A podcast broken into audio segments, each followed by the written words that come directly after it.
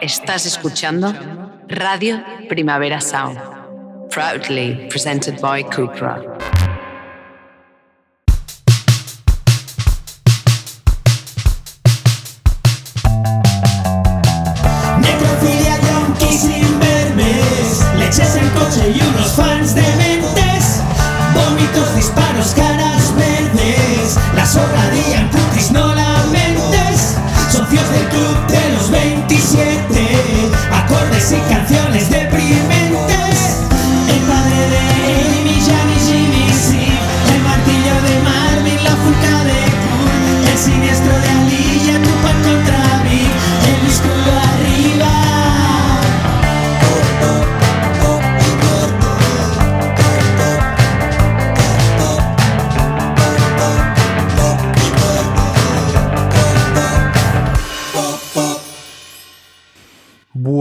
Buenísimas noticias, Kiko Amat. Cuéntame, Benja Villegas. Pues estamos, primero estamos de vuelta, Primero, tío. eres la primera persona con la que hablo hoy. O sea, que lo- los Guau. casi siempre, casi siempre. Eso está Que Siempre me guapísimo. sucede, pero no tanto como hoy. Hoy eres la primera persona a la que le digo algo. Y no es esto no es un show Esta de... es la vida del novelista. Sí, sí. Y no es un show de Esto es para matutino. disuadiros a los que estéis, oh, me gustaría hubiera una novela. Pues así se vive así. No son las hablas 11 de la mañana, eh, Kiko No, no, que va, que va.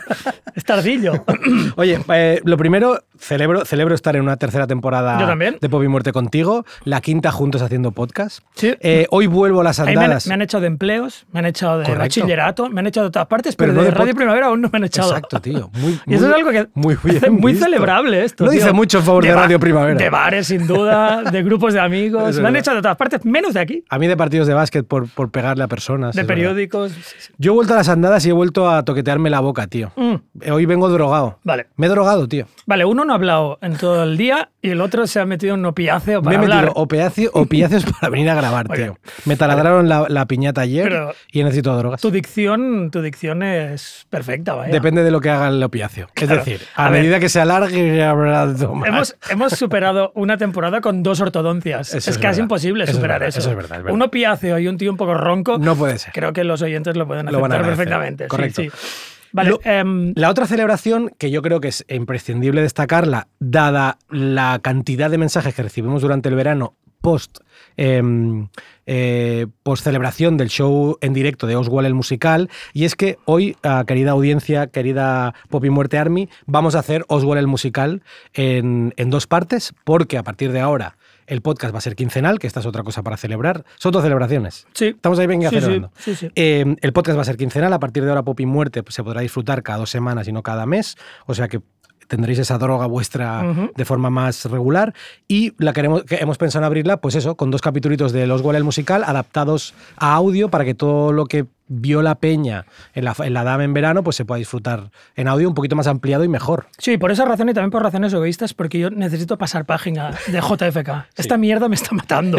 Llevo todo el verano Está acabando pen- conmigo. pensando en Oswald, sí, sí, que esta mierda me está matando. Y tenemos que cancelar esto de una vez y pasar a otro, Sí. a otro tema. Es verdad que queríamos, habíamos pensado en la posibilidad de llevar el show a repetir el directo para hacerlo más veces, pero reflexionando este verano y hablando, hemos decidido que, que quizá lo ideal Sí. es llevar a cabo otro directo que tenemos en mente y que es muchísimo mejor y que queremos que hará las delicias de la pop y muerte en un futuro, sin duda alguna, y pues darle, igual darle, darle cierre a Oswald, pues llevándolo a, audio, a audio, ¿no? sí. Y publicando nuestros temas eh, que hicimos para ello y, y- y haciendo Y- las delicias. Y pegando de- la chapa aquí, pegando la chapa aquí.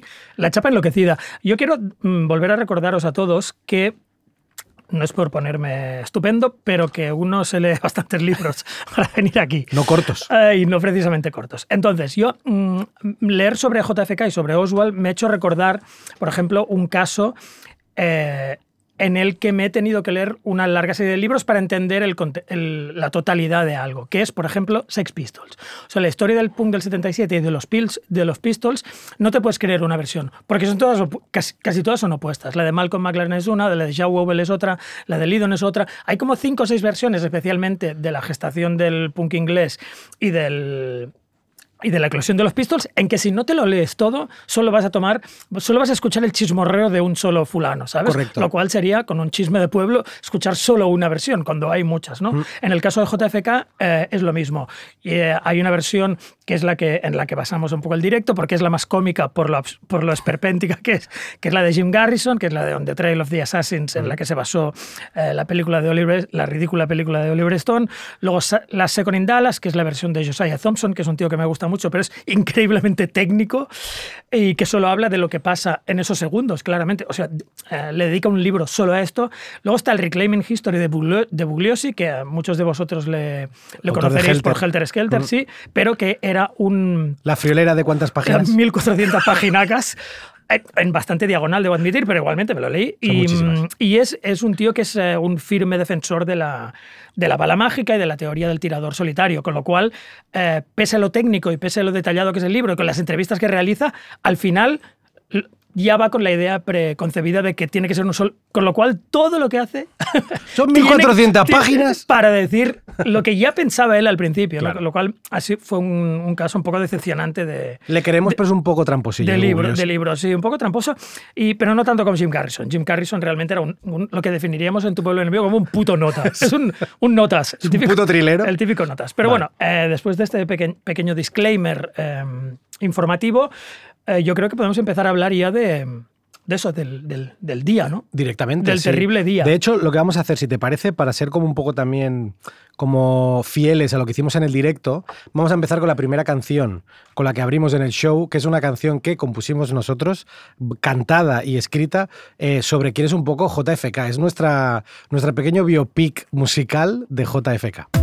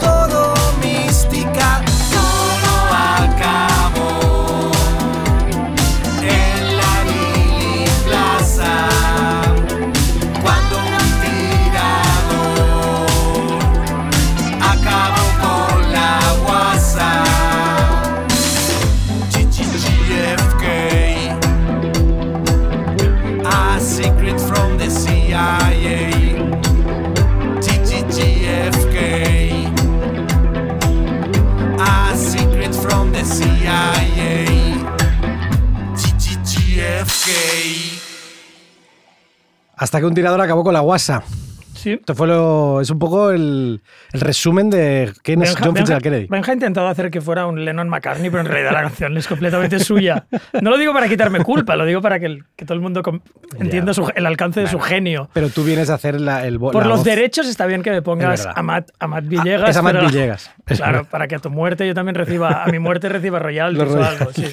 sí. este disco lo vamos a subir a Spotify y el, el EP de Oswald el musical estará también disponible en audio solo para poder disfrutar de estos hits. Bueno, a- Em, después del pop vamos, vamos Sí, directamente a la muerte, ¿no? Exacto. Yo lo que voy a hacer es lo que hicimos en el, en el directo la otra vez, que es te voy a contar con todo lujo de detalles, mega concisos, detalles increíbles, de qué pasó el día del asesinato de JFK, 22 de noviembre de 1963. 1963. ¿Vale? Nos situamos en Dallas, Texas, el viernes 22 de noviembre. Eh, los fans de los Dallas Cowboys están bastante contentos porque su equipo había ganado a los Eagles de Filadelfia 20, 20 a 27 unos días antes y se disponen a recibir al presidente Kennedy, que tiene previsto pasearse por las calles de la ciudad sobre las 12 del mediodía, una vez aterrizado de su anterior viaje. A las 12.25, el Lincoln Continental descapotable de cuatro puertas y de 366 eh, caballos recorre la Main Street de Dallas antes de girar por Houston y agarrar la calle Elm, justo delante del almacén de libros escolares de Texas. En el coche van un par de agentes de seguridad, el gobernador Connally, su esposa y detrás Kennedy y Jackie. Como dato, yo quiero darte datos aquí a saco súper imprescindibles para, para todo esto, que eh, en esta misma calle Elm, a siete minutos, eh, en dirección al barrio del Deep Elm, está la sala de conciertos Tris, que es súper mítica, por haber tocado bandas en sus inicios como los Deftones o Arcade Fire, y es donde Kurt Cobain acabó a hostias con un seguridad en el 1991, que es una imagen mítica de pegándole a un, a un gorililla, y fue a nada, siete minutos de, de donde pasó esto con JFK. Y a la misma altura... Esto de- debo decir a la audiencia que llevo ya prohibiéndolo tres veces. O sea, lo, prohibí, lo prohibí en Psycholand, lo prohibí en el directo y, lo- Y otra vez. Y otra vez lo he vuelto a prohibir y lo vuelvo a escuchar. Pero es que necesito hacerlo. y a la misma altura, en la calle Main, hay una heladería. Es que lo voy a explicar. Esto ¿lo sabes, también lo había prohibido. Eh, hay una heladería que se llama Pico Léquico que te haces los helados a tu gusto y están increíbles. Pues según día pasas por ahí, Fantástico. ¿vale? Ah, sé que estoy siendo conciso con los datos, pero quizá algo disperso, pero voy a intentar ah, conseguirlo, ¿vale? 12.29, cuatro minutos más, ah, más cerca del, del disparo. La comitiva presidencial entra en la Daily Plaza, recorre el Street, va aproximadamente unos 55 kilómetros por hora, que esto en Varna, en una zona escolar, son 100 pavos de multa porque no puedes ir a Vamos más de multa 30. y varios escolares saltando por los aires. escolares, Te sí. llevas por delante un par de niños seguro. Correcto. Es verdad que si te afanas... Pero eso es al principio, luego, luego empiezan a, a ralentizar. No, lo digo en serio, en Dallas, no en Varna. No digo tras el primer niño muerto ralentizas. Digo, Cuando le hacen la foto, Claro. empiezan a, a bajar el, el- el- no, la o te, o ralentiza el cuerpo de un niño que llevas arrastrando en la rueda delantera. ¿no? Clásico. En plan, Eso es arranca, arrancas, arranca esa mierda de ahí. Qué horror cuando, cu- cuando, se te, pone un niño en la rueda, claro. es verdad. total. Roadkill, roadkill, lo tienes que sacar con una pala, con un redneck. Me, me encanta que estemos empezando a hablar de niños Mira, atropellados. eh, sí, pero luego ba- bajan la velocidad. es lo que Correcto, bajan. sí. 12.30. Se producen tres disparos contra el presidente. El primer disparo fue desviado por un semáforo. El segundo disparo hiere a Kennedy y al gobernador, al gobernador Connally. Y el tercer disparo definitivamente mata a Kennedy. Ujú. Esto es en teoría, esto es la teoría que se Exacto, nos cuenta. exacto. Estos son como los, como los datos que, no- que nos sí. ofrecen, correcto, oficiales. Eh, 12.31. El agente Marion Baker de la Dallas Police Department, que tiene unas pellas gigantes, por cierto, Sí. y, una, y, una, y una papada de esas que hace como do- doble mentón. Mm. Y, y- y es esa peña que tiene los rasgos faciales como súper concentrados En- dentro- en el medio de la cara, sí, que eso es flipante. Que, que a la vez otorga un aspecto poco audaz Ya. como policía. Bueno, es como ¿vale? un embudo, ¿no? Como un embudo metido para adentro. Sí, exacto. Eh, el tío corre hacia- en dirección al almacén de libros porque considera que ha oído, cosa que no dudamos con esas orejas, Claro. que los disparos vienen de allí, ¿vale? Y alguien, yo creo que alguien, hay un transeúnte que también le dice que los, que los disparos han venido de ahí, Correcto. que señala hacia el... Hacia el, hacia el almacén. Y en este caso se, se cruzaría, él llegaría a cruzarse con Lee Harvey Oswald, que tú luego nos contarás más cosas, eh, pero, pero básicamente le deja, le deja continuar porque, porque le comentan que le aseguran que es un, un trabajador de Sí, no, lo, lo podemos decir ahora. Él, él va, va hacia allí y se encuentra con Lee Harvey Oswald, que teóricamente, esto es lo que luego Jim Garrison sacaría mm, repetidas veces en el juicio y también se ve en la abyecta peli JFK, eh, él tendría que haber bajado del sexto piso desde donde se aduce Correcto. que disparó del eh, Book Depository a la segunda planta, que es el, que es el comedor, la lunchroom, eh, sin despeinarse ni sudar en eh, más o menos eh, un minuto quince. ¿Vale? No, lo tengo apuntado, un minuto quince.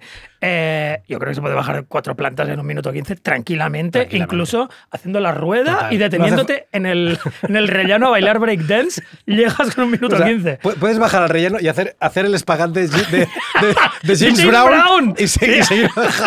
Muy guapo. Está guapo eso, o ¿eh? un gusano. En cada planta. Hacer un gusano en Eso cada rellano guapísimo. y te sobra tiempo para llegar a ver a Baker. To- Entonces totalmente. Baker, como le saca la pistola y tal, el otro ni se inmuta, que dices que también Vaya puto temple Oswald. Una de dos. O sí que se había cargado a Kennedy y ya se le soplaba todo, Ah. o realmente le, le sacan un, un revólver y no, y no reacciona. Y ahí hay el encuentro. Y luego Oswald sigue su camino. por- porque él, eh, él le pregunta a alguien, ¿este tío trabaja aquí? Y el señor le dice, sí. Trabaja aquí. Y ya está. ¿sabes? Como si tener el, el carnet de trabajar en una. En No, un- en te, un- te deshace de, de matar. de matar a Peña. Exacto, Está guay. sí, sí. El carnet de manipulador de alimentos. de- También te, digo, también te digo que el momento en que Marion Baker y Lee Harvey Oswald se miran, vaya dos caras, ¿eh? También. Sí. O sea, vaya, vaya momento haciendo a ver. Pero vaya do- dos pares de muy- orejas. muy buenas orejas, Muy- sí, sí. Dos orejudos. Es que si se giran a la vez, se, se tocan. O sea, ellos. A, a No, di- se dieron la mano, pero con la pella. Hicieron un flans. ¡Uh! me, encanta esa, me encanta esa idea, Un ¿eh? chas de Está guapo. orejas. Un give me five de give, me, orejas. give me ear. Eh, correcto. Bueno, vale, va. pues Oswald se da, Oswald en- per- se da la fuga o se va. correcto, se marcha eh, con el permiso de, de Baker. A, a las 12.33 eh, Oswald saldría del, del almacén, como decíamos, y pilla un autobús mientras la limusina del presidente llega al Parkland Hospital, ¿vale? Y a la una de la tarde es cuando se declara oficialmente muerto a John Fitzgerald Kennedy, el presidente. eh, y 20 minutos después de, de esta declaración, a la una y 20, es cuando se encuentra el fusil de cerrojo Carcano M91 de fabricación italiana y con mira telescópica, que supuestamente es el arma con la que se ha matado al presidente en el sexto piso del almacén de Sí. libros. Se, tarda, se tarda muy poco en entender, mm, porque el- esto también se repite en todos los libros y en, y en- y en la, de nuevo, inmunda película, eh, que por alguna razón, en un lugar como Estados Unidos, donde, corrígeme si no es así, pero hace falta muy poca cosa para conseguir un fusil, él lo pidió por correo, como el que pide, ¿sabes? Una, Sí, sí. una estantería. Total, a Amazon. Claro, Amazon. Em, y lo pidió con un seudónimo que era A. Hitler. No, A. Hitler hubiera estado- Nunca lo había pensado. Me ha venido. Adolf Hitler pide el, pide el fusil carcano. No. Eh, em, a Hitler y se tarda muy poco en descubrir que el fusil fue pedido por correo, que a Hitler y que a Hitler eh, es el seudónimo de, de Oswald. O sea que es muy rápido, se señala entre que trabaja allí y que el, el rifle fue pedido por correo, se tarda muy poco en señalar el- al dueño del, del, del posible, de la posible arma que se utilizó para disparar al presidente. Pues nos metemos un poco en el aftermath de la movida. Sí, entonces, eh, a partir de aquí, primero sucede lo del fusil, ¿vale? Eh, al cabo de muy poco pasa algo eh, que recalcamos en el directo y en, capítulos anteriores en Psycholand, que es que eh, Oswald recorre una parte de la ciudad y pasa por, su casa para recoger una, chaqueta y un, revólver. Y desde allí, aquí todos los conspiranoicos señalan la divergencia entre, en- de nuevo, como en el de baja de, los escal- de las escaleras, ¿no? Entre la diferencia que hay de horarios entre que Oswald sale de su casa y se carga a un oficial de policía, que es el JD Tippett. Eh, nosotros hicimos una comparativa que era más o menos el equivalente de que si Oswald... Esto es de mis cosas preferidas, ¿eh? Oswald estuviera en el arco ahí al lado del Arco Triunfo esperando un autobús para ir, yo qué sé, pues a Badalona o algo así, por alguna razón. Y eh, en lugar de eso se fuera corriendo, recorriendo, recorriendo Barcelona hasta Plaza de Universidad. Y justo en Plaza de Universidad se cargara de un tiro a un, a un un urbano. No a un mozo. A un mozo. A un mozo, vale. Mozo. Sí, no por nada, ¿eh? Sí, sí, sí. Digo, me ha venido a la cabeza que me Mozo está un mozo, Sí. Y se carga, se carga un mozo en un tiempo que caminando, según Google Maps, nos indicaría que es un kilómetro coma seis, que son 20 minutos. Eh, y él lo hace en unos 13 minutos, más o menos. O sea, hay un punto, pero bueno, 22 minutos ya sabes que Google Maps cuenta con gente Sí. coja con un cepo, con un cepo en la pierna, sino Con la con alguien que El está- fantasma con la bola. o, o un esclavo fugándose de una plantación con el cepo y un tiro.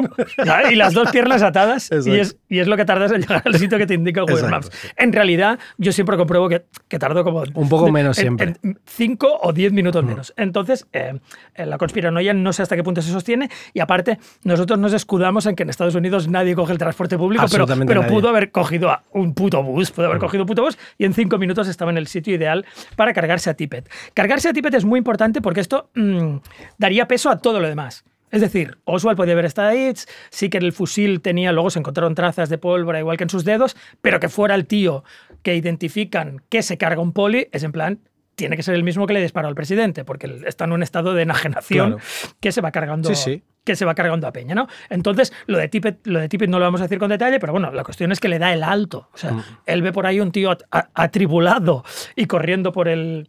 Por, por Urquinaona a toda velocidad, Total, le da el alto y.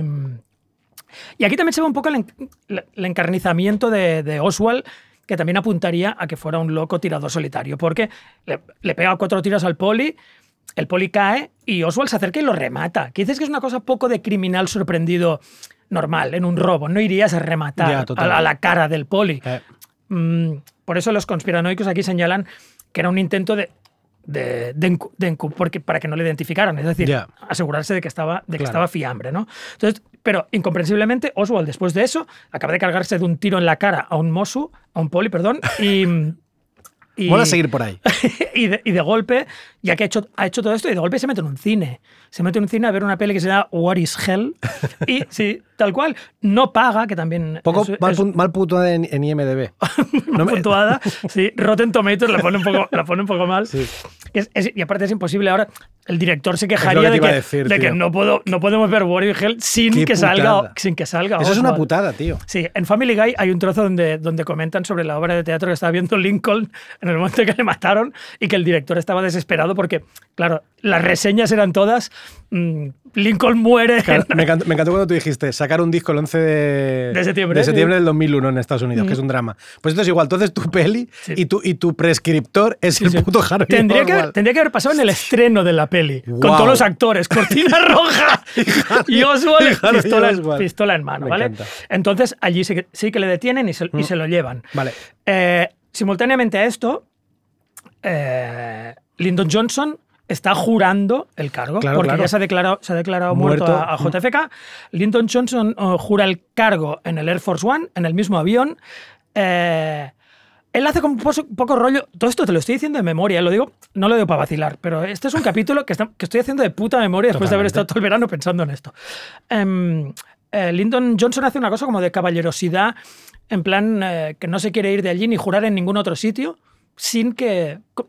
Si, si, si Jackie Kennedy todavía está en la ciudad. O sea, no quiere dejar sola a una dama, ¿sabes? A Eh, primera dama. em, em, sí, a una dama que ha tenido una, una desgracia de este calibre, ¿no? Entonces dice de jurar en el mismo, en el mismo avión. Que el- el- como sabes, el Air Force One es como parte, es como una embajada. O sea, allí dentro. Totalmente, tío. Son aguas donde internacionales. esté, exacto, es, es algo internacional. Entonces, él jura ahí, hay, una- hay un detalle grotesco que a lo mejor le gustará a la, pop, a la pop y muerte de Army, que es que Jackie, ¿sabes lo típico? Yo te lo digo con un ejemplo de farra. O sea, si te vas de farra, hay un momento que ya estás un poco harto de tus colegas drogadictos y tal, y te vas a echar una ducha, ¿vale? O sea, si en una farra narcótica te puedes ir a, tomar, a hacer una ducha, ¿por qué no dejaron que la puta Jackie se fuera a duchar? Porque cuando Lyndon Johnson jura el cargo, ella está con sesos, de, con sesos del, del, del presidente en la chaqueta. Eso lo, lo ponen los pies de todas las fotos.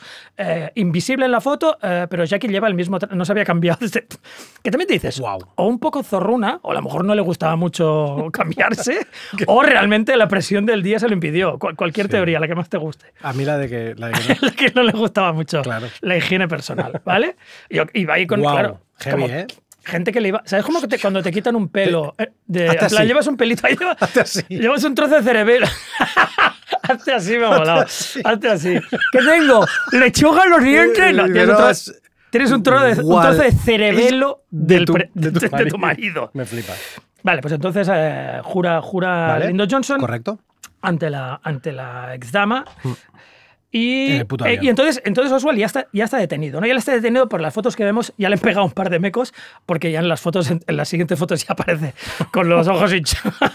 y y no, no ha sido con una estantería, como siempre dice la policía. Le, le han, le han- Le han dado. le han dado un par de veces. ¿Eh? Y aquí pasa una de las cosas raras también del asesinato de Kennedy, que es con un tío acabado de detener. A ver, aquí yo en, este capítulo, perdón, no, no os lo hemos dicho antes, pero vamos a ir ofreciendo la conspiranoia y lo, lo plausible. Hay cosas que también pueden pasar. Pero vamos, en fin, en términos legales y en términos policiales, un tío recién detenido no da una rueda de prensa. Es una anomalía completa. No se ha vuelto a oír ni se había oído antes que sacaran a un tío, por sospechoso que fuera, sin abogados ni nada, y le hacen hablar, convocan a toda la prensa y le hacen hablar. Esto, yo después de haberme leído todo lo que me he leído, todavía no sé lo que pienso, pero sé que esto es raro. Total. Es raro, es raro porque le sacan allí, le empiezan a hacer preguntitas.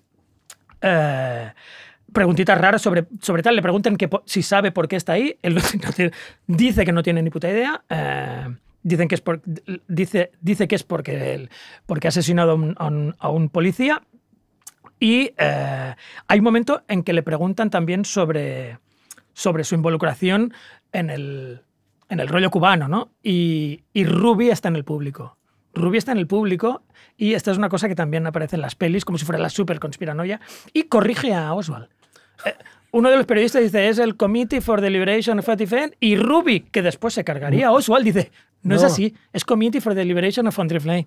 Hostia, me flipa. Que esto es un detalle también que bueno, podía ser porque Ruby, como, como ahora os explicaré, estuviera un poco zumbado fuera de anfetas, porque se ve que le iba bastante, los, los caramelos le iban. Entonces, eh, tú, esto si quieres contar tú cuando lo sacan, ¿te acuerdas de cómo lo Sí, sacan? perfectamente. Además, está, es, lo, lo tiramos en un vídeo realmente lo que hablamos ultra cinematográfico. Sí. O sea, lo, lo que se supone que es, y de hecho es un rodaje de, Sí. de- de cámara de informativos de un noticiero americano, eh, es realmente una secuencia en blanco y negro de una peli de, parece, de cine, de cine antiguo, tío. Mm. Sí, y sí. es, se ve cómo aparece Harvey Oswald am, esposado Sí. eh, para, para comparecer frente a, a la prensa. No, en este caso es para llevárselo y, y ap- y aparece un tipo y le dispara en el estómago, Sí. tío. Es que es loquísimo, tío. Sí. Y a, a mí es lo que me hace Parece pensar. staged, ¿no? Como Exacto. dicen los americanos. Porque también hay como hay un vacío donde, donde se separan para, Total, para que se vea bien. O sea, Es que, es que, lo, que lo que yo te decía en el directo. para nuestro beneficio, ¿no? para que, yo- lo veamos. Lo que yo te decía en el directo, y, y te- y creo que lo hemos comentado alguna vez, es que cuando veo esa escena, tío, me imagino los ensayos. O sea, me imagino como antes lo han probado y han dicho, Harvey, eh, ponte Claro. así que para que te disparen se ve Bien, mejor. para que te den el bazo. Claro. Porque ahora, ahora te atravesaría solo un pulmón. Exacto. Y realmente, tío, em, es esta cosa como que te. O sea, como que te. Aquí te puedes creer un poco la conspiración en lo que es esta parte, Claro. ¿no? Porque es esa cosa como de la necesidad Mm. de todo un país de resolver algo súper rápido, ¿no? Y, y qué mejor. O sea, qué mejor forma de resolverlo que cargándote al, al, Sí. al enemigo, al, un number ti- one. ¿no? al tío que va a hablar, de lo que, de lo que sea que vaya a hablar, de una conspiración o de lo, por Sí, qué sí. lo hizo, pues en- esto queda silenciado, ¿no? Total. Eh, Ruby, Ruby, al momento trasciende qui- quién es. Es un, es un tronco que lleva... Que es el que dispara. tío. Sí, el, el que, el que mata es Jack Ruby. Que es un tío que está involucrado. Todo el mundo le pone, y ahora estoy haciendo comillas aéreas para que lo sepáis, todo el mundo habla de él como organized crime, pero esto era, él era tan organized crime como un tío que lleva un puto bar de noche donde hay peña pasando farlopa, ¿sabes? Eso, eso no es ser organized crime, eso es tener un, vivir la noche. Total. Y él vivía la noche de, de Dallas y tenía varios, no prostíbulos, pero sí sitios de striptease y de destape. Y, y, bueno, en, en el, bueno, en- un margen de cierta ilegalidad, siempre había sido un buscavidas, pero, pero aquí... la- Déjame detallar a la audiencia que para decir striptease has hecho el movimiento. hecho de has hecho con los dedos el movimiento de, de, pompón, las de- pezoneras. De, la pezonera po- pomponesca. Ha sido muy divertido, Sí, me ha eso lo gustado habéis mucho. perdido, pero ahora está implantado en vuestra Exacto, imaginación. para así que siempre. para siempre. Exacto. Ya os he dicho que, Eh. que Ruby había hablado en la rueda de prensa, Mm. un, un hecho completamente también esperpéntico y no muy explicable, a no ser que fuera simplemente un bocazas. Todo el mundo define a Jack Ruby como un tío simplemente inestable. Y de hecho, los anticonspiranoicos y gente que declaró luego en la comisión y, y- y en el House Committee for Assassinations dicen que si quisieras conservar un secreto, la última persona a quien se lo dirías era Es a Jack Ruby. Ruby, que se metía chuflas todo el día, estaba todo el día hablando, que habían veces que le había, había salido desnudo a reuniones. O sea, era un tío que estaba un poquito desequilibrado y era un, un notorio, antes hemos hablado de notas, él era un notorio bocas, era el típico bocas Boca a quien le cuentas, a quien le cuentas eh, un secreto y le ves al momento que lo está ya o tuiteando o explicando a alguien, ¿no? Pues él, él era un poco así. Por tanto, eh, luego hay una cosa que, que es buenísima y que, y que en veces anteriores se me olvidó contar y es que los eh, los anticonspiranoicos te, te señalan los, los, momentos precisa- los momentos inmediatamente anteriores a lo que hizo Jack Ruby. Y Jack Ruby hizo dos recaos antes de allí, ¿vale? Vale. Eran dos recaos que implicaban esperar en la cola de algo. Por ejemplo, fue a pagar un cheque a, a sus empleados en la Wells Fargo, que es como, como Sí. para, para- para pagar a distancia, ¿vale? y, en la, y en la Wells Fargo se metió en un en una de las en una de las cómo se llama de las ventanillas y, y en aquella ventanilla pues avanzó rápido y le dio tiempo para para ir a la rueda de prensa. Pero si llega a estar lleno o en otra ventanilla, no le hubiera dado, no le hubiera dado tiempo. O sea, hizo como dos o tres recados que de haber variado solo un milímetro de algo Sí, sí. ya no llegaba. Esto no son las actividades de un tío que ha planeado todo para cargarse al asesino. Si va a Hacienda en España, no llega. que no llega. O perdona, o a urgencias. A urgencias, No llega. nen. Si vas a, vas a son ocho horas. Ocho Funcio- horas. funciona- si fuera funcionariado en Claro. de empresa privada, no ya, llega. Ya te digo, viejo. Entonces, eh, claro, esto, es- esto cualquiera, cualquiera puede deducir que alguien que esté planeando cargarse al asesino del presidente eh, no, no, empeza- no sería hacer colas a correos. No, no sería, no sería lo que harías, ni siquiera si estás tranquilo, estarías preparando el asesinato, ¿no? Pues eso. Pues Ruby es el que se carga, el que se carga a Oswald, aduce que lo ha hecho para una de las tonterías que dice, por por eso te digo que son pocas, una de las tonterías que dice es que lo ha hecho para evitar eh, que, que, que Jackie tenga, te- sufra en el juicio. Y por tanto se carga, se carga al otro. Hay que decir que Ruby estaba, estaba un poco zomboy y había estado muy triste por la muerte del, del presidente y había cerrado sus... O sea, la gente se quedó sin striptease en Dallas, que sí que sí. Sí, sí. Empezó a preguntar si podía cerrar los striptease durante una semana y tal. A, a lo mejor la gente protestó y le dijo, bueno, pues mejor me cargo. me cargo Vale, el- vale, vale. Me cargo el puto Oswald. Está abierto, seguid. Exacto. ¿Vale? Em, vale, a partir de ahí, pues eh, al cabo de nada, al cabo de muy poco, se organiza, cuando empiezan a haber dudas y tiene, y tiene que dilucidarse qué ha sucedido con Kennedy, se monta una cosa que es La comisión Warren. La comisión Warren. Sí, la comisión Warren eh, es una comisión presidencial que trata básicamente sobre el asesinato del presidente Kennedy y que trata de poner eh, luz sobre las sombras, ¿no? Y, y dejar claro qué es lo que ha sucedido, ¿no? Yo creo que también con este ansia como de, de cerrarlo, ¿no? Como de cerrar Mm. todo rápido, ¿no? Se conoce extraoficialmente como la, como la Comisión Warren em, y fue establecida por el presidente Lyndon B. Johnson el 29 de noviembre de 1963. ¿Para qué? Te preguntarás. Pues para investigar el asesinato del presidente de Estados Unidos em, y toma su nombre no oficial, digamos, el de Comisión Warren, Sí. por el presidente del Tribunal Supremo, que es El Warren. El Warren, ¿vale? sí. El Congreso tuvo que aprobar la resolución conjunta que, autoriz- que autoriza a la comisión designada a informar sobre el asesinato, em, ordenando la asistencia y el testimonio de testigos y la presentación de pruebas. Ah, su informe final llegó al curioso número de 888 páginas, que Mm. Gugliosi, eso es una Claro, novelilla. claro. Eso, para Para- para es Gugliosi un librillo. Pensé que ibas a decir Toilet que, book. que Bugliosi con que está obsesionado, perdón, Jim Hitler. con que está obsesionado con las conspiranoias, 888 es como el 666 satánico, Claro, ¿no? pero- 888 es el primo de Satán. Que sería como que sería High Hitler jo- ah, Hobby. Oye, o sea, algo así, ¿no? Bueno, en fin. Eh, se presentó. Sí, en numerología quiere decir algo, Algo 888, sí. seguro. seguro. Eh, Finalmente, la- el, la- el informe se presenta al, al presidente Lyndon B. Johnson el 24 de septiembre del 64, haciéndose público tres días después. Yo creo que hay, hay que primero hacer un comentario sobre la pinta que tiene la comisión Uy, Warren, ¿no? eso lo- me Esto en directo lo, lo- lo señalamos Fue- muchas veces, pero, pero Benja tiene una teoría. Fue muy gráfica la, la forma de presentarlo, porque nosotros lo que hicimos es poner la foto de todos los señoros mayo- viejísimos de, que forman parte de la Comisión Ujú. Warren, bajo el título que hay en, en su- en el apartado de Wikipedia que Mm. pone Comisión Warren, y lo sustituimos con acusados eh, marista- eh, caso, caso maristas, y realmente, no, o sea, produjo mucha risa porque son un montón de tíos con cara de pederasta. De cada pederasta, sí, sí. Son, son todos pedófilos. Pero no solo pedófilos. Y ahora te voy a indicar aquí una foto porque he estado haciendo mis investigaciones privadas, ¿vale? No son solo pedófilos. Si te fijas en esta foto, Sí. ¿vale? Esto es una de las fotos oficiales Sí, de la Comisión una foto en la que se ve una mesa y una mesa con, alrededor. con todos alrededor, Mm, sí, ¿vale? En un semicírculo, Sí. ¿vale? Este es Alendules, que es el, que es el antiguo jefe de la, de la CIA, Sí. Pero que luego integró la Comisión Warren, ¿vale? Lo importante no es esto. Lo importante es que todos tienen una mano arriba de la mesa Y y, la una otra- mano debajo. La mano de debajo Está está, pajeando al, al de al lado. Yo ¿vale? pensé que a decir, la mano de abajo está agarrando la cabeza de un niño. De un niño. No, yo creo que en este caso concreto no hay Me niños. encanta la idea. Y cada uno Sí. está pajeando al de al lado. Y esto Sí. se ve, te lo, he- te lo he señalado, en esta se ve el tío, uno que está súper, súper contento.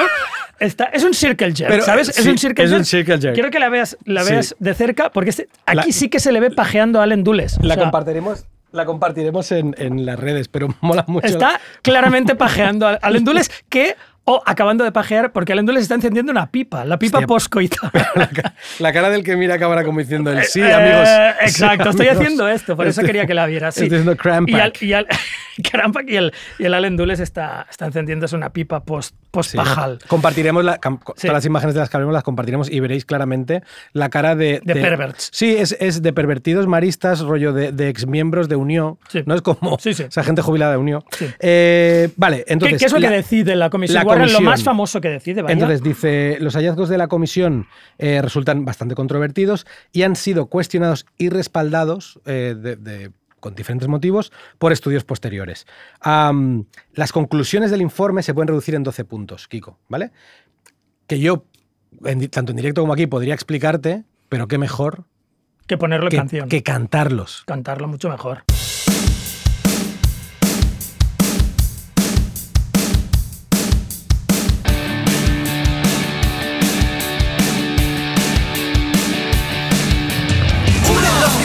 Se realizaron del sexto piso del almacén. Con respecto al número de impactos, se asegura que fueron tres. Una misma bala hirió a Kennedy y al gobernador. No hay duda que Harvey Oswald fue el buscado tirador. Son los 12 puntos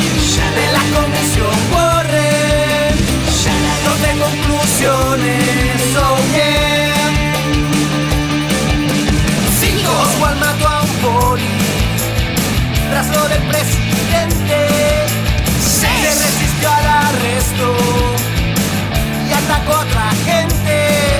7. Se le dio un trato correcto, menos con la prensa que fue rebulinchi.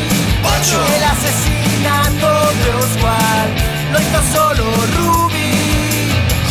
Son los 12 puntos de la comisión Warren. 12 conclusiones, oh yeah. 9. No hubo rastro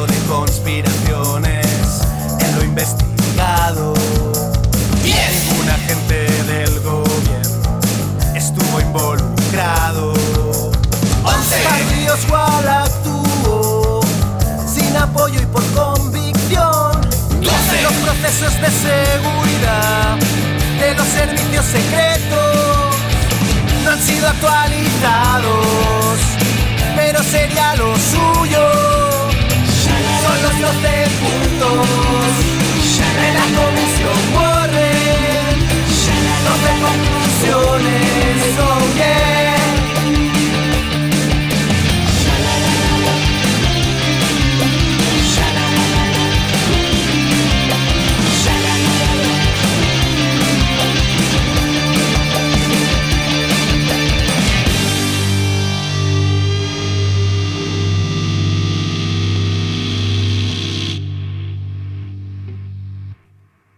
Este es el single, ¿eh? Un poco. single, sí. O sea, si- Un si- single de Superchunk. Si, si Oswald, el musical es un disco, este es el singleillo.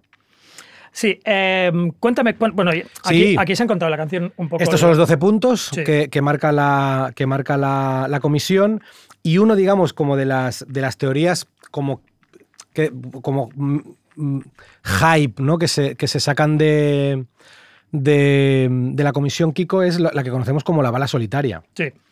Sí, la- sí, sí, sí. La teoría de la bala solitaria, básicamente... No, es, la, no es la única. ¿eh? Warren, Warren, la comisión Warren eh, es muy controvertida por, por una serie de, como siempre, pifias y, y poca seriedad y poca. Y poco interés en, verificar testigos, etc. No, no solo ahí, o sea, en casi todos los sitios hay zonas grises, en lo que estamos, por decir un solo ejemplo, en lo de las escaleras bajando, quién le vio, quién no le vio, qué es lo que estaba haciendo, resollaba, no resollaba. En cada una de las cosas, la comisión Warren se le acusa de no haber contrastado, por ejemplo, claro, o de haber preguntado, no sé, es como si en San Boy fueras a preguntar al, lo- al, famoso, al loco famoso del pueblo. Y te- y te quedas con Y esa, te quedas ¿no? con lo que ha dicho, ¿no? Pues, sí, eh, la de la bala lo que tiene es que es como muy gráfica, ¿no? Es como Sí. muy difícil de, Sí. de entender para una mente Sí. eh, pues, que no tiene ni puta idea de, Sí, sí. de- de estudio criminal, ¿no? Sí, eh, es fácil definirla. O sea, según ellos, el tiro, el tiro, el tiro que acaba, o, sea, uno de los tiros que, que alcanza, o sea, uno de los tiros, el segundo tiro alcanza a dos personas. Exacto. ¿Vale? Que hace- Eh, básicamente es una bala que hace un recorrido loquísimo. sí.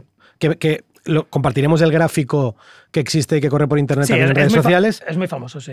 Es el, aparte me gusta el eufemismo con el que siempre sale el gráfico, que es el camino remarcable. Es que es increíble. el camino remarcable de la bala re- mágica. Recuérdamelo. Sí, el- la bala entra por el hombro de. Es que es increíble. por el hombro de Kennedy. Correcto. Hace un giro a medio, a medio camino dentro de su cuerpo y sale por, el, por la tráquea, o sea, en, di- en- en- en diagonal, sale por la tráquea, eh, avanza hacia el gobernador Connolly, que, que estaba, en teoría está, está enfrente de- directamente enfrente de, de Kennedy, le entra por el, por el, mm, por el Omóplato. homo- homóplato, sí, por el le destruye, eh, como tenía la, mano levantada y el gorro en la mano, le perfora la muñeca a Connolly y de allí va a alojarse en, Al muslamen. en exacto, en el radio, al lado del radio. Eso quiere decir eso, pues que hace, Una sola bala. hace, hace como un, un zigzag. Los, los anti-magic, o sea, la gente que, que dice que la, que la teoría de la Magic Bullet es razonable, te dice que según algunas imágenes, eh, Connolly no está directamente enfrente. Claro. Y, y no, no les falta razón. Hay un momento en que Kennedy está completamente apoyado contra el coche y desde el frontal y desde detrás se ve que, se ve que el, Connolly está como que el- desplazado, ¿no? que el, que el gobernador está desplazado. Está desplazado un poco, un, un poco a un lado o más cerca del, del que- conductor, con lo cual no necesitaría hacer tantas S. Es que, aunque estuvieran haciendo, jugando al elefante, o sea, es decir, aunque se estuvieran cogiendo el rabo uno al otro, Kiko, en, un, o sea, en una perfecta alineación, Sí. cuesta creer que la bala haga todo eso. Sí, la bala, mira, la bala, pues si quieres saber todo lo que hace, traspasa, en teoría traspasaría 15 capas de tela, 7 capas de dermis humana, 15 pulgadas de músculo, Hmm. Correcto. un nudo de corbata, Esto me encanta. que si es Windsor es mucho más grueso y tiene más mérito, Sí. 4, inches de 4 pulgadas de costilla y desmenuza, desmenuza un hueso de radio. Es increíble. No está mal. Es la- No está mal para una, para una bala, Es una del, bala- del año 1960 con una tecnología. A ver, si fuera una bala de la Guerra de las Galaxias, ¿sabes? de Total, láser o algo así, Total. yo lo entendería. La, la bala teledirigida. No, nosotros, nosotros, otro de los hits de nuestro, de nuestro Oswald, el musical en directo, es eh, crear la, la balada de la bala solitaria. Porque todo el mundo, ¿no? O sea, todo el mundo ha hablado de la bala, todo el mundo da su opinión. Los, los eh, fans de la Comisión Warren. La teoría de la bala es ultra defendida, los, los, em, la gente que está de desacuerdo es como la- el principal punto de ataque, pero lo que nadie ha hecho, tío, es darle voz a la bala, tío. Mm. Porque nadie sabemos, o sea, nadie quiso, se preocupó por saber qué es lo que sentía esa bala. Y nosotros lo tenemos hecho canción, tío.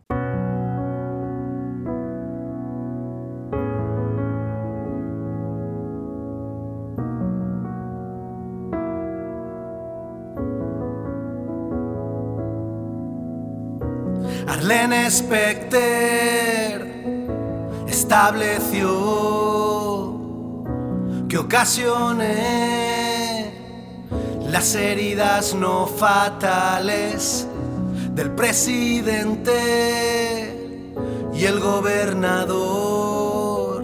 Bala,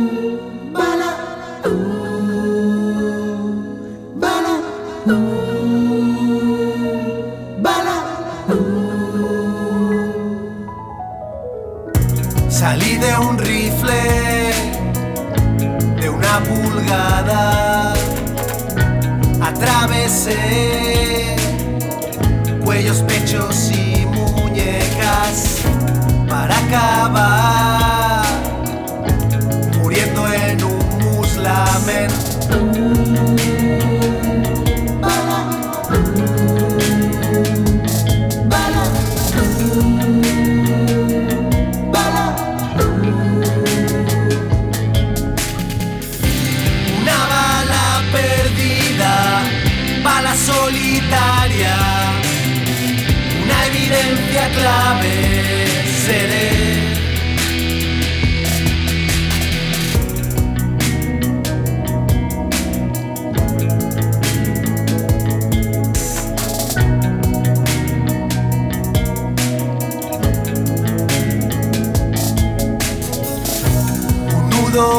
corbata me golpeó y me sumergí en el tuétano de un fémur. Ya no soy yo,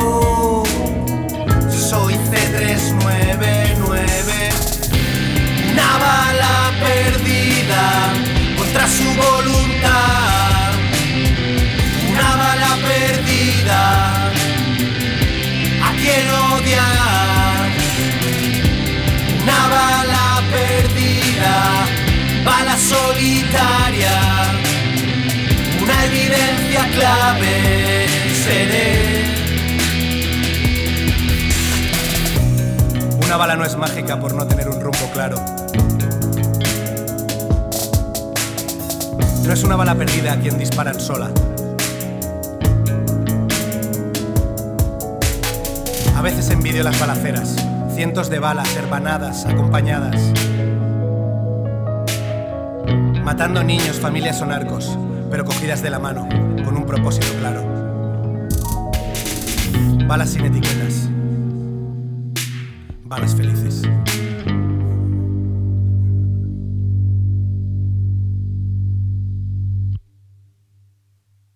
Sí, Este final de canción es buenísimo. Maravilloso. O sea, que Eso ya está en primera persona. A la que se, im- se impuesta un poco la voz, te gano. Y, y además es lo que dices tú, que nadie, nadie había, Nadie se había parado a escuchar a la bala. A ver, escuchar a la bala. tío. Que aparte acaba. Depende si eres conspiranoico o no. O la bala está intacta o súper magullada. Exacto, Depende. Depende. Em, bueno, hemos hablado, hemos hablado de la bala, pero yo creo que conviene hablar del, del mostrenco que protagoniza todo esto. Cuando hicimos el directo y en capítulos anteriores de, de nuestro podcast Psycholand, siempre tomamos a, a Oswald desde el punto de vista 100% conspiranoico. ¿Por qué? Por razones de mera chanza. Total. Hace mucha más risa Total. si el tío forma parte de una gran conjura muy loca y él es realmente como, como adujo cuando le declararon I'm just a patsy, ¿no? Soy, soy, solo, solo soy un, Una cabeza un de turco. un cabeza de turco. Eh, en realidad, eh, hay muchas formas de ver a Oswald, pero lo que está claro es que el tío, como dice un amigo mío, no giraba rudo. Está, un poco para allá. Le O sea, faltaba una patata para el kilo. Total. Estaba un poco para allá el colega, o también como diría un colega mío, Samboy, poco frito. Está un poco me frito la encanta- cabeza. Esos, esos eufemismos me encantan Estaba todos. un poco frito de la cabeza. Entonces, eh, Oswald había nacido en New Orleans y, y había vivido en Dallas y Fort Worth. Era el típico chaval, un poco delincuente juvenil campanero de los 50s, ¿vale? En la típica, la típica imagen de delincuente juvenil americano con, con levis y tupé acaracolado y. El bajo y de los pantalones para arriba. Sí, Wanderers, pues es un poco él. Eh, campanero, como dicen los americanos, nerd well, que es un poco bueno para nada, no sabía qué le interesaba. Lector un poco flipado, rollo Hitler, o sea, leía, pero seleccionando, pero leía, leía mucho. Realmente, los conspiranoicos siempre han. Esto, hay una teoría muy, muy divertida y cachonda y súper loca, que es, eh, que es que Oswald no había sido en realidad comunista, como, como sabemos que fue, porque Oswald había hablado siempre de socialismo antes de que entraran los marines, ya en el instituto le decía, le decía a la gente que él era marxista, etcétera, etcétera. Entonces, la teoría muy loca conspiranoica que dice que Oswald mintió desde siempre, claro, no solo mintió desde que se puso en mar desde que se fue a, yo sé, a México a pedir que le, que le enviaran a la URSS, sino que tenía que haber mentido desde los 14. Total. O sea, que le reclutaron en el, en el, en el en parvulario, que para que dijera siempre que era marxista. Por tanto, hay partes de la conspiranoia, lo, lecim- lo, lo digo ahora y lo voy a seguir repitiendo, que son simplemente ridículas. Mm, Oswald era marxista, todo apunta a que era marxista de verdad, Total. que era marxista convencido, que era un poco cenutrio y no entendía algunas cosas, también es verdad, porque en vídeos donde le vemos hablando, creo que se hace, se hace un poco la picha un lío con geografía internacional y países comunistas del África, pero era, era un comunista convencido. Eh, se apuntó a los marines, eso es verdad. Conspiranoicos dicen que era un, tir- un tirador average. Eh, los pro Oswald tirador solitario dicen que era un tirador de puta madre que le daba todo eh, apuntando con el nabo. Yo me En- lo en- imagino que se le cierran los ojos cuando, cuando, se oye el disparo. Se le cierran, se le cierran Que- los ojos claro, que- como, hay- como a mí con los martillazos. Que en la verbena de San Juan tenía todo el rato como un perro, ¿no? Metido debajo de un sofá. Exacto, sí. En realidad era, era un tirador, eh, yo creo que no, tirando competente. Yo me lo imagino, Kiko, el tío que en la feria lo hace todo, hace todo como muy, como muy estético para disparar, para, para cogerle un peluche a su churri, pero luego falla. No daba una, ¿no? ¿Sabes? Pero que, pero que abre, abre, abre el- Claro. el- la escopeta con chulería, Claro, claro. se pone con, con pinta, pero luego dispara mal. Es como uno que ha hecho air guitar toda la vida, pero Exacto. luego le das una guitarra Y no suena. Claro, no, o sea, Tiene todo, ¿eh? La pose la tiene. Bueno, en fin, yo. la pose la tiene estudiada desde Claro, claro, 30 años delante del espejo en calzoncillos. Es un poco eso. Pero no sé hacer ni, Sí, ni, sí. ni un acorde. Mira, te iba a decir un acorde y no sé ni los nombres de los acordes. Pero es eso de, ba- de bajar, de bajar, de, de abrir el- el- la escopeta con Sí, la escopeta en el sobaco con una Sí, mano. Sí. Sí, Pero- sí, con confianza. Exacto, ¿no? sí. Pero entonces apuntó a los marines. En los marines le pasaron una serie de cosas que no, que no nos da tiempo a relatar aquí, pero sí que está claro que primero eh, se pegó un tiro en algún sitio, en el pie o en la pierna. Esto no sabemos si por inutilidad o por, o por locura o porque quería que le echaran. Y luego, y luego tuvo también una un consejo de guerra eh, por desacato y por liarle y por no obedecer leyes. O sea, era, era bastante un rebelde y estaba un poco zumbado y no para de hablar en los marines americanos de que era comunista. Total. eh, todo era un, poco, era un poco raro. Entonces, a partir de aquí las cosas se complican. Eh, porque Oswald, en un momento de su vida, eh, decide eh, convertirse en ciudadano soviético, ¿vale? Eh, y entonces realiza una serie de pasos para convertirse, para convertirse en ciudadano soviético cuando ya le han echado de los marines y, eh, y cuando los soviéticos le dicen que, no le, que nadie le quiere, que no, le, que no vaya, por favor, que no le, la revolución va guay, le dicen. no, Señor no. Roswell, no nos sirve para aquí, nada. aquí todo va, va, va perfecto, ¿no? Aquí, aquí va todo sobre ruedas y él, y él entonces protagoniza un intento de suicidio bastante, bastante histérico y bastante loca para que le dejen entrar. Al final le, le permiten entrar en la URSS. Él también se cree que a lo mejor que le dejarían entrar al Kremlin y le darían un traje y hablaría con, con los alt- Sí, sí. altos dignatarios y llevaría una vida. De hecho, Oswald se desengaña del comunismo allí porque, porque él lo tenía muy idealizado, como flipado que era, y cuando llegó allí vio que era una, una, una, una organización social eh, completamente desigual y muy imperfecta y de nuevo con, con clases y estratos sociales que él pensaba que no existían. Y no solo eso, sí que no, sino que él no sabía que le enviarían a a Cornellá o a, perdón, Claro, a Ripollet. claro, claro. No a Sardañola, no, a A Ripollet. Ripollet de la URSS. A Ripollet de la URSS. Entonces estuvo años trabajando, le enviaron a Minsk a un sitio bastante de mierda y estuvo trabajando en un par de fábricas y amargándose progresivamente y, y- y preguntándose qué coño hacía él allí. Se casó con una, con una ciudadana rusa, que es, que es Marina Oswald, una gran protagonista de toda esta historia. Una mujer muy guapa, Muy además. sí. Que no- tampoco se explica muy bien cómo terminó con él, porque él todo apunta a que era realmente un pesado y posiblemente violento. Y en algún punto de esto, los conspiranoicos también señalan ahí como si fuera del todo improbable que un tío que va a la URSS quiera volverse rápidamente a los Estados Unidos. Pero, a ver, es todo lo contrario. Él ve- venía del rock and roll y los batidos y se total. encontró en Minsk, no sé, comiendo una patata, Total, ¿sabes? es así. Sopa de no sé Es qué. así, y viendo películas de producción de factura soviética y él estaba acostumbrado a, a grandes producciones Hostia, de Cecil B. DeMille y decidió volver. Aquí también la conspiranoia entra en acción totalmente maximalista y a lo loco, que es eh, que le permitieron entrar demasiado temprano. ¿no? Por tanto, aquí empieza a jugar la, la historia del doble agente. Cómo un tío que ha ido a la URSS consigue entrar tan rápido a Estados Unidos. Pero a la gente se le olvida que era insignificante Oswald. No era, era nadie, le habían hecho de los marines. Antes, antes de matar al presidente, no era No, nadie. Era un don nadie, era un Claro. perfecto don nadie. La es gente- muy interesante porque muchas veces no- no- Claro. en, en nuestra cabeza pensamos que antes de ser algo ya es lo que ha hecho después, ¿no? Claro. Entonces, pues, pues claro que ha entrado. Exacto. Pues claro, pues ha entrado. Tiene exacto. pasaporte, entra. La gente no se da cuenta del, de- del- bueno, del, del efecto que tiene el azar, por ejemplo, o del efecto que tiene las, un- un- unas determinadas fuerzas históricas para llevarte a hacer algo. Pero, pero tú antes de, de que se, de que te encuentres en esa encrucija- encrucijada de fuerzas, eras eso. Eras, perdido, eras, sí. eras un, eras un puto panoli. Entonces, Oswald es un puto panoli y le investigan por encima, como investigarían aquí a cualquier, ¿sabes? Hijo de vecino, un tío de Samboy que se fuera Total. a un lugar eh, prohibido o cuestionable. ¿no? No- Y no, y no- y no quiero hablar desde la más absoluta em, em, ignorancia, pero en esa época yo creo que con la paranoia que había con el comunismo en Estados Unidos se, se perseguiría a todo Cristo. A todo Cristo, ¿no? O sea, sí. A guionistas en Hollywood, Sí. a, a mataos, pero, pero que, decir, que estuviera fij- que estuviera mínimamente vigilado por haber hecho, yo qué sé, Exacto. no significa que realmente fuera un peligro, ¿no? Exacto, exacto. Y no, y que, y que para él era, era, ¿cómo se llama? Small, small, no sé cómo lo dicen los americanos, era small change, o sea, era, era nada, era, era calderilla. Con lo cual, consigue entrar a los Estados Unidos. No es verdad, como dice Garrison, que le vengan a ver eh, mm, potentados eh, rusos, ni tampoco gente de la CIA. Na- nadie le, le- le- le someten a una muy, muy leve vigilancia en los- las primeras semanas y luego le dejan en paz, porque ya ven que es un pringao. Total. Que es un pringao que la ha cagado con la serie de locuras que ha emprendido para entrar a la URSS. ¿no? Entonces aquí los conspiranoicos también aducen que lo que pasa ahora, y contamos en el directo, porque era muy divertido contar, es que cuando llega a Dallas con Marina, se hace súper amigo de gente de extrema derecha, de rusos de extrema derecha. Pero esto es ponerlo bien para que, para que aparente ser así. En realidad, Oswald se empieza a relacionar Con porque su mujer es rusa Total. y está más perdida y no habla una puta palabra de, de inglés y se empieza a relacionar con otros expatriados rusos. Algunos de ellos son, pueden ser más o menos, eh, más o menos anticomunistas, algunos un poco simpatizantes, otros absolutamente nada. Realmente conoce a un tío que se llama George de Morenchild, que sacamos en el directo porque tenía bastante cara de Albert Speer, una cara de nazi, que no, la típica cara de nazi, o sea, Sí, una cara sí. de nazi clásico Sí. y que era un tío que venía de la nobleza zarista realmente, eso, eso es cierto.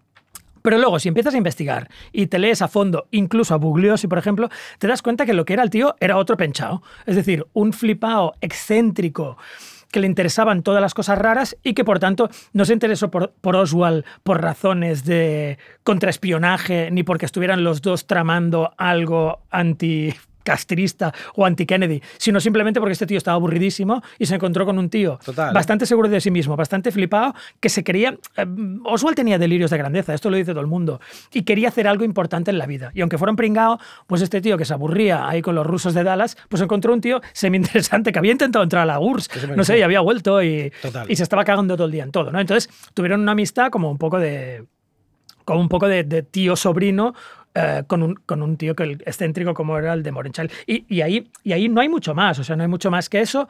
Eh, Oswald demuestra ser un tío violento con su mujer, todos los rusos pierden interés en, en él porque es un pesado y porque es el típico tío que te jode una cena, por ejemplo. Y poco a poco va llegando, eh, le van despidiendo de trabajos. Los conspiranoicos aducen también que entra a trabajar muy rápido en una empresa que fabrica mapas para, la, para el ejército de los Estados Unidos, pero en realidad yo creo que el equivalente es que entró a trabajar para Fotoprix.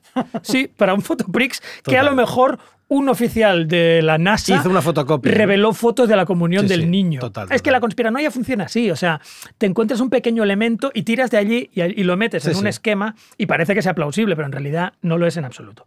Y todo eso nos lleva a Oswald se va peleando con su mujer. eh, y, y- y- y llegamos al día, al día 22 de noviembre. Lo que hace el 22 de noviembre está súper documentado. Elia vivía en una boarding house, en una pensión, y porque se había peleado con la mujer y para estar más cerca del Book Depository, para no tener que volver hasta, hasta su casa ni, ni hacer tantos kilómetros. Y célebremente, eh, un día, el, el día de autos, consigue que un colega, un colega el día anterior le, va- le ayude a recoger cortinas de, cortinas de ducha o algo así. Sí. Y, y allí consigue la coartada, porque a la mañana siguiente se lleva las cortinas de ducha, a, bueno, las barras de, de cortinas al Book Depository y le dice al tío que le, que le lleva en coche, que le pregunta qué coño llevas ahí, él le dice cortinas de ducha. No se explica por qué se las está llevando al curro, ¿sabes? Es inexplicable. Pero bueno, hasta ahí, eh, y, y ahí es lo que, lo que, por ejemplo, la Comisión Warren, yo creo que acertadamente en ese, en ese caso, es la excusa que él necesita para llevar un, un Una escopeta, una, sí. una escopeta al curro. Mm. ¿Vale? Esto, esto es lo que hace aquel día. Entonces, eh, y- y teóricamente sube al, al sexto piso del Book Depository y dispara. Y dispara tres veces a Kennedy. Entonces, ¿qué pasa aquí? Entre la bullet, en la, la single bullet theory y la historia de Oswald y todas las cosas que no encajan en la Warren Commission, ¿dónde entramos? En La conspiración. conspiración.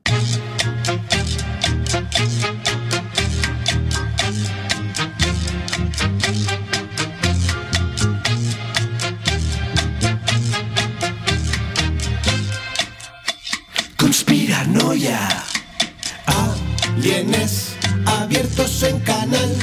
Las chemtrails gasean sin parar. El bisno palmo en Graceland. No, no. Conspiranoia. Reptilia. Nos como los Obama. La tierra siempre ha sido plana. Jim Morrison no casco en París. No, no.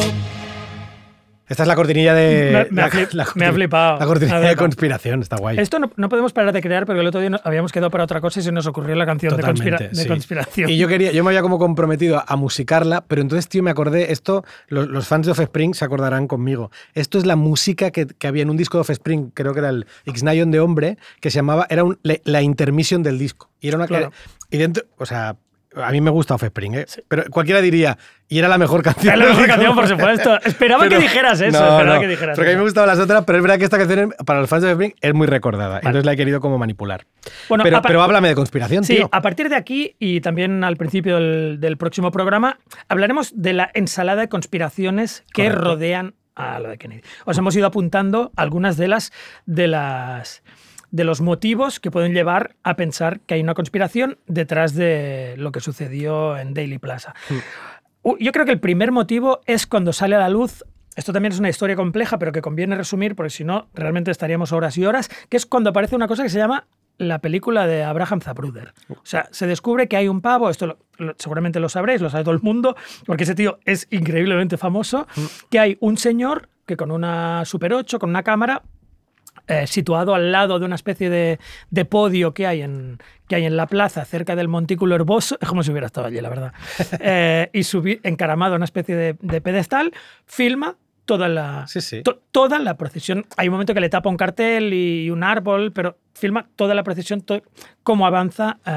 Realmente es increíble porque en la era en la, era en la que en la que tienes grabado todo en 200 puntos de vista por los móviles, claro, te, te vas eh, 60 años antes, tío, Sí. y, y la, la probabilidad de que alguien grabara desde un punto de vista en el que se vea perfectamente Claro. lo que sucede realmente es maravilloso. Claro, eh, esto aquí, hasta el momento, tenéis que imaginar lo que, lo que pasaba hasta entonces, que eran todo conjeturas. A la comisión Warren llegaron unas cuantas fotitos de por aquí y de por allí, pero de golpe hay Una puta un registro en directo con, con el minutaje exacto de lo que sucede en el. Bueno, al menos de lo que le sucede a Kennedy, no de lo que sucede en los alrededores. Claro, esto os, os quiero solo decir, porque nos hace gracia, Benja, de mí lo que pasa, que siempre hemos intentado, en, en, en Psycholand y en, y en Pop y Muerte, siempre hemos intentado mm, ponernos, por supuesto, del lado de la víctima y mofarnos del criminal. Sí. Pero en el directo, eh, inevitablemente. Yo me vine muy arriba. hubo- fue culpa, Benja, básicamente. Yo me viene muy arriba porque... Entonces, claro. Sí. em, Pero es que, esta- es que estaba guapo. Hicimos porque- un poco de befa del momento en que matan a Kennedy.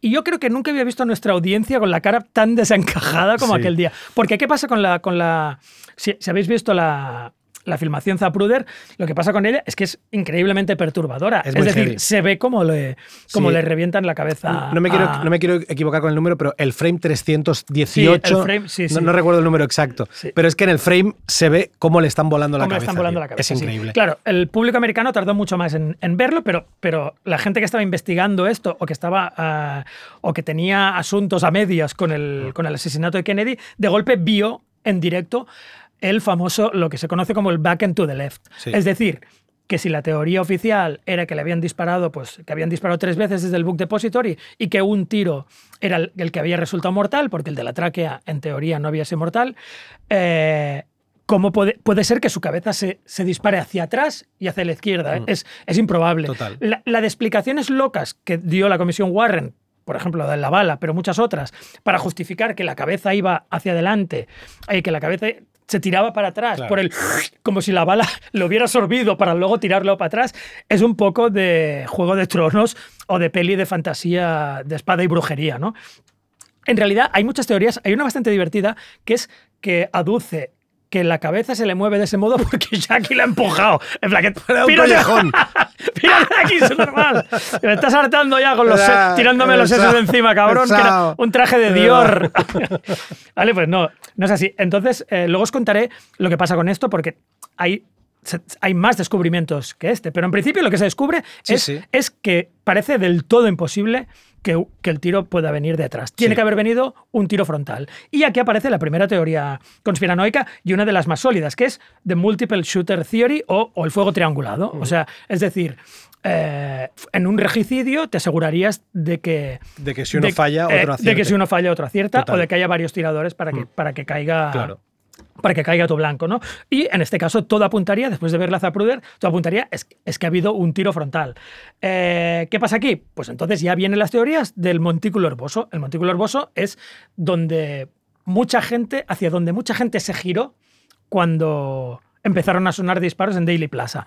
Hay una teoría eh, hay un par de testigos que aseguran que vieron humo saliendo de ahí. Se descubrieron unas fotos, más fotos salieron a la luz de una señora que se llama Mary Morman, en las que se veía un destello eh, en, en- en el stockade, o sea, en la valla que hay justo al lado del montículo herboso.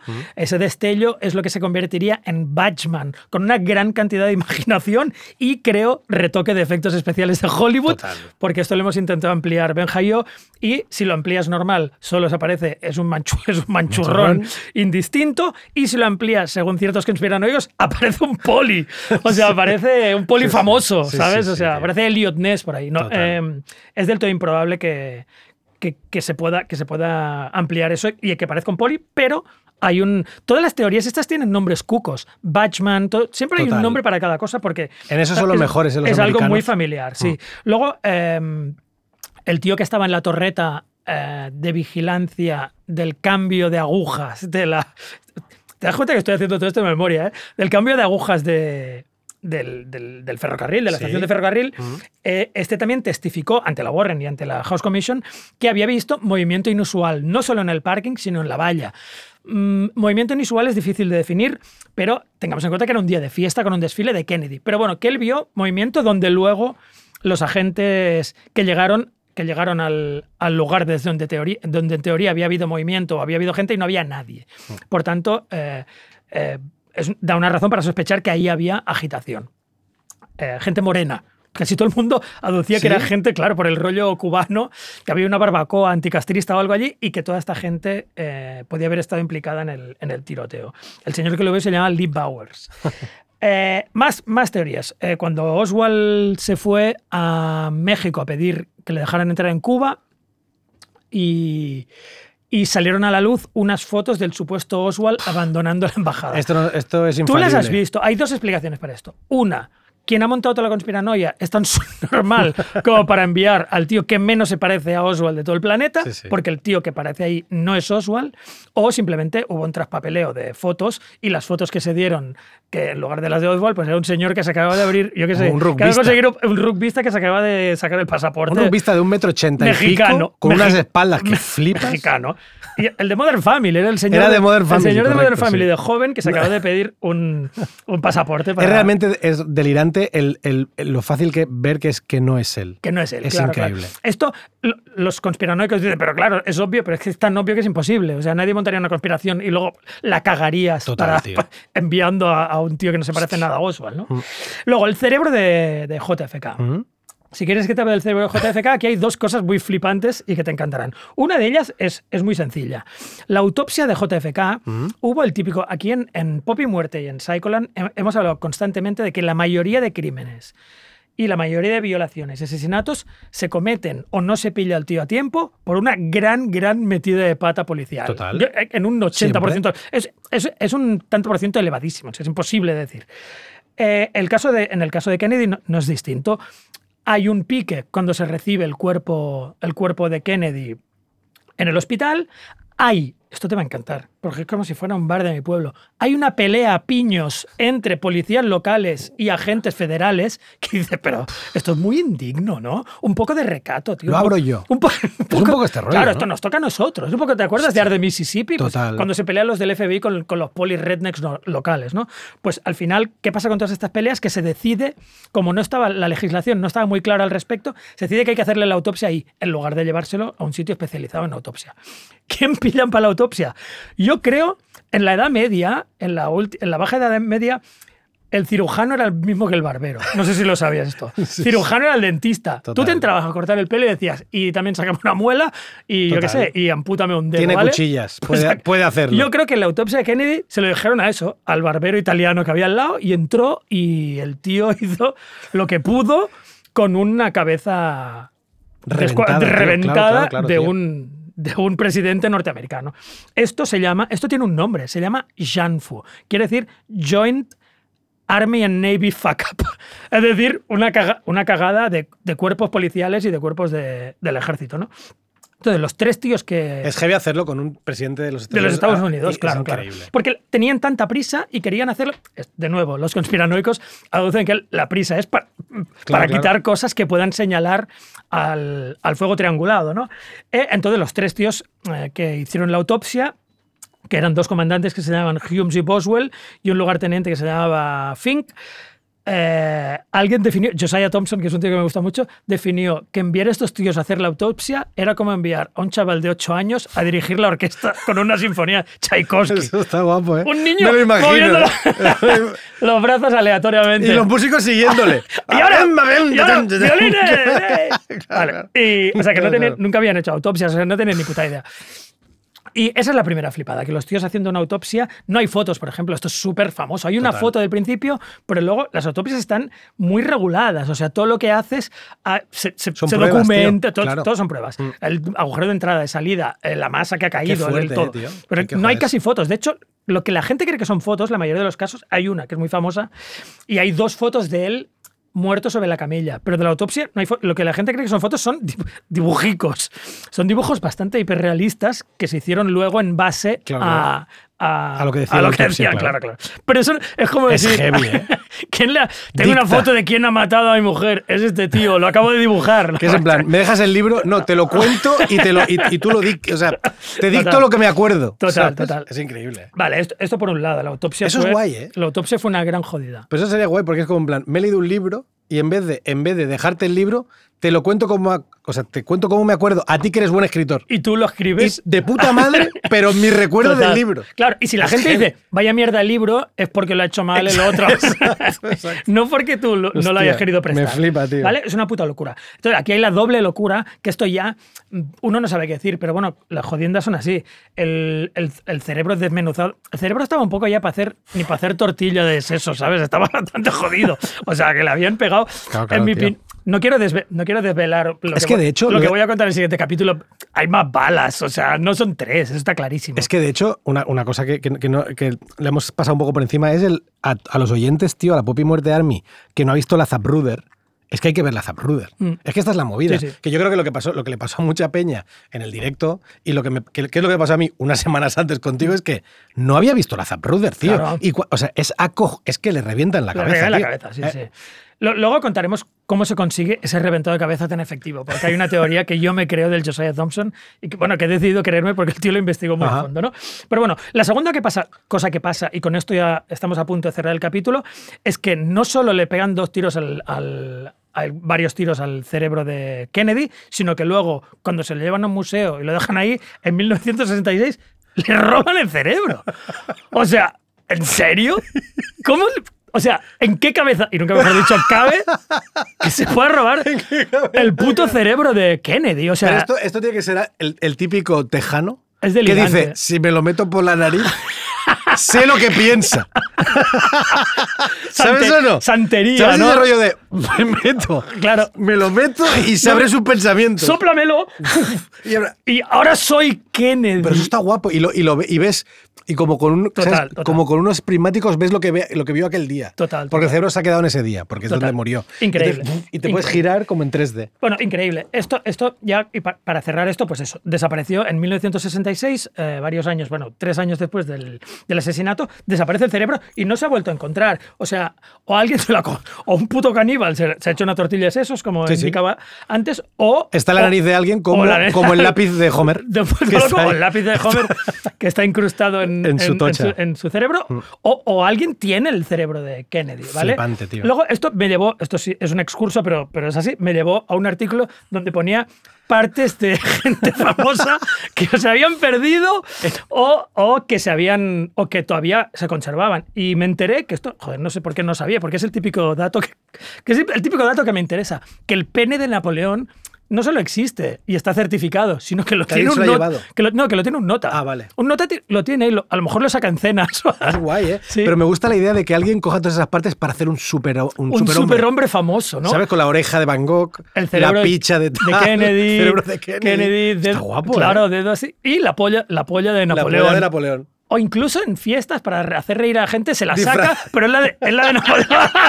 Se la saca por la, por la, por la braguetilla. Por la bragueta, la bragueta. La ¿Cómo gente le dice, el ¿pero cómo te sacas la polla? Y él dice que no es la mía, es la de ¡Es Napoleón. ¡Fiesta! Vale, pues con esto Empezaremos el siguiente capítulo Sí. con una, con una cosa que nos encanta, que se llama Umbrella Men, Que es una, es una de estas conspiraciones favoritas. es nuestra conspiración favorita. que merecía canción y Sí. Que será el tema que abra el siguiente capítulo. Yo lo que te había propuesto, Kiko, para cerrar este capitulín es un tema que se llama John Fitzgerald Kennedy, que, bueno, John F. Kennedy, que es de un raperillo muy jovencito, tío, que nació en 2005, medio tullido, tío, y criado Wow. en, en York, en South Carolina, que se llama Lil Man J, y que me flipó bastante. Y, y además es curioso porque mm, es bastante chusma, bastante white trash. Se puso a currar limpiando coches para poder financiarse la música. Es un tío bastante diver. Y, y lanzó su single, John F. Kennedy, se- semanas antes de que nosotros hiciéramos el Oswald. O sea, es una canción mega, mega actual y, y el chavalote lo hace bastante guay. A mí me, me enamoró bastante y creo que es un, un cierre, un cierre perfecto para capítulo. Vamos a ello.